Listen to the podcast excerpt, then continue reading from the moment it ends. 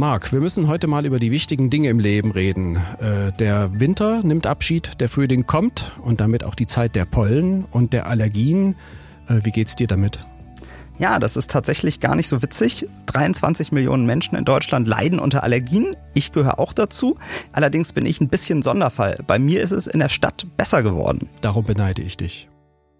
Und damit hallo und willkommen zu einer neuen Folge unseres Shortcasts erklärt. Mann, heute schauen wir uns einmal an, warum es vielen Berlinerinnen und Berlinern, heute schauen wir uns einmal an, warum es vielen Berlinerinnen und Berlinern leider anders geht als mir und sie eher stärker auf Pollen reagieren. Marc, ich habe das Gefühl, äh, meine Allergie beginnt gefühlt immer früher. Stimmt das? Ja, tatsächlich. Das liegt an der Klimaerwärmung und den immer milderen Wintern. Dadurch entwickeln sich die Knospen der Pflanzen eher. Viele Frühblüher wie Hasel und Pappel geben ihre Pollen schon jetzt im März und April kommen dann noch Birkenpollen dazu, Gräser im Sommer und Kräuter wie Beifuß geben dazu. Gräser im Sommer und Kräuter wie Beifuß geben ihre Pollen mittlerweile sogar bis spät in den Herbst ab. Vielleicht kannst du mal erklären, wie sich deine Allergie denn so konkret auswirkt. Ich glaube, das ist wie bei allen, fast allen anderen 23 Millionen. Äh, bei mir läuft und juckt die Nase, ich muss niesen, die Augen brennen und sind gerötet. Davon geht die Welt natürlich nicht unter, aber unangenehm ist es schon auf die Dauer. Na klar.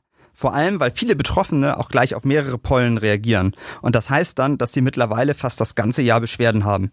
Wie stark die sind, das unterscheidet sich dann von Mensch zu Mensch sehr stark.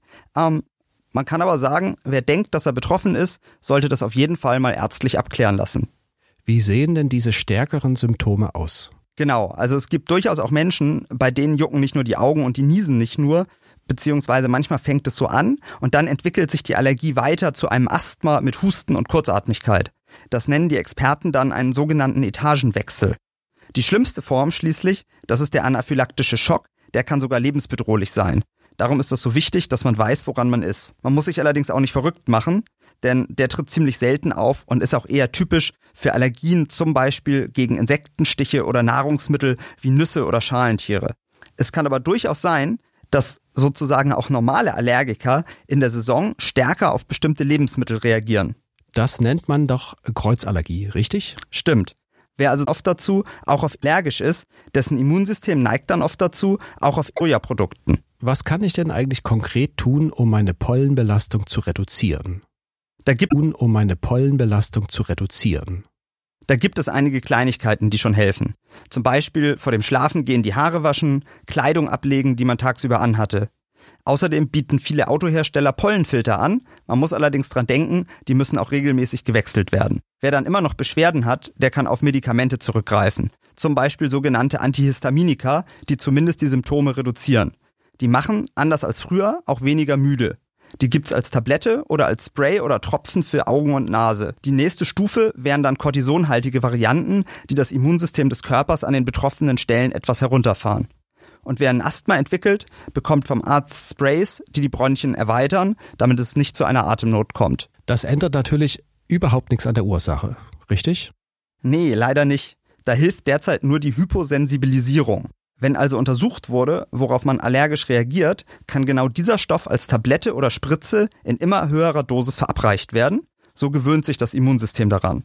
Eine Behandlung dauert allerdings etwas, klassischerweise drei Jahre. Dafür stehen die Chancen aber gut, dass die Beschwerden dabei schon Stück für Stück zurückgehen. Steigt denn die Quote der Allergiker? Ja, über viele Jahre war das so. Nach Angaben von Experten hält sie sich jetzt allerdings auf hohem Niveau stabil. Warum das so ist, dazu gibt's gleich mehrere Theorien. Zum Beispiel, weil Kinder früher mit mehr potenziell allergieauslösenden Stoffen in Kontakt gekommen sind. Zum Beispiel auf dem Bauernhof. So konnte sich der Körper dann dran gewöhnen. Außerdem ist es heute in Wohnungen oft viel sauberer und das ist dann in dem Fall durchaus mal ein bisschen nachteilig, weil das Immunsystem nicht so trainiert wird. Bauernhöfe ist ein gutes Stichwort. Davon gibt's natürlich in Berlin nicht so viele. Heißt das, die Wahrscheinlichkeit, eine Allergie zu bekommen, ist in der Stadt höher? Auch das stimmt. Das liegt zum Beispiel daran, dass die Feinstaubbelastung in Berlin höher als auf dem Land ist. Das wirkt sich auch auf die Allergieanfälligkeit aus. Außerdem reagieren Pflanzen zum Beispiel auf sehr hohe Temperaturen, die wir in einer dicht bebauten Stadt wie bei uns in Berlin durchaus mal häufiger haben kann, auch noch wieder anders. Und zwar mit Freisetzung von Stressproteinen und auf die können wir dann auch wiederum allergisch reagieren. Es ergibt also durchaus Sinn, öfter mal die Stadt zu verlassen. Okay, ich weiß schon, warum ich so gern mit dem Camper aufs Land fahre. Danke für die Erklärungen, Marc. Na klar.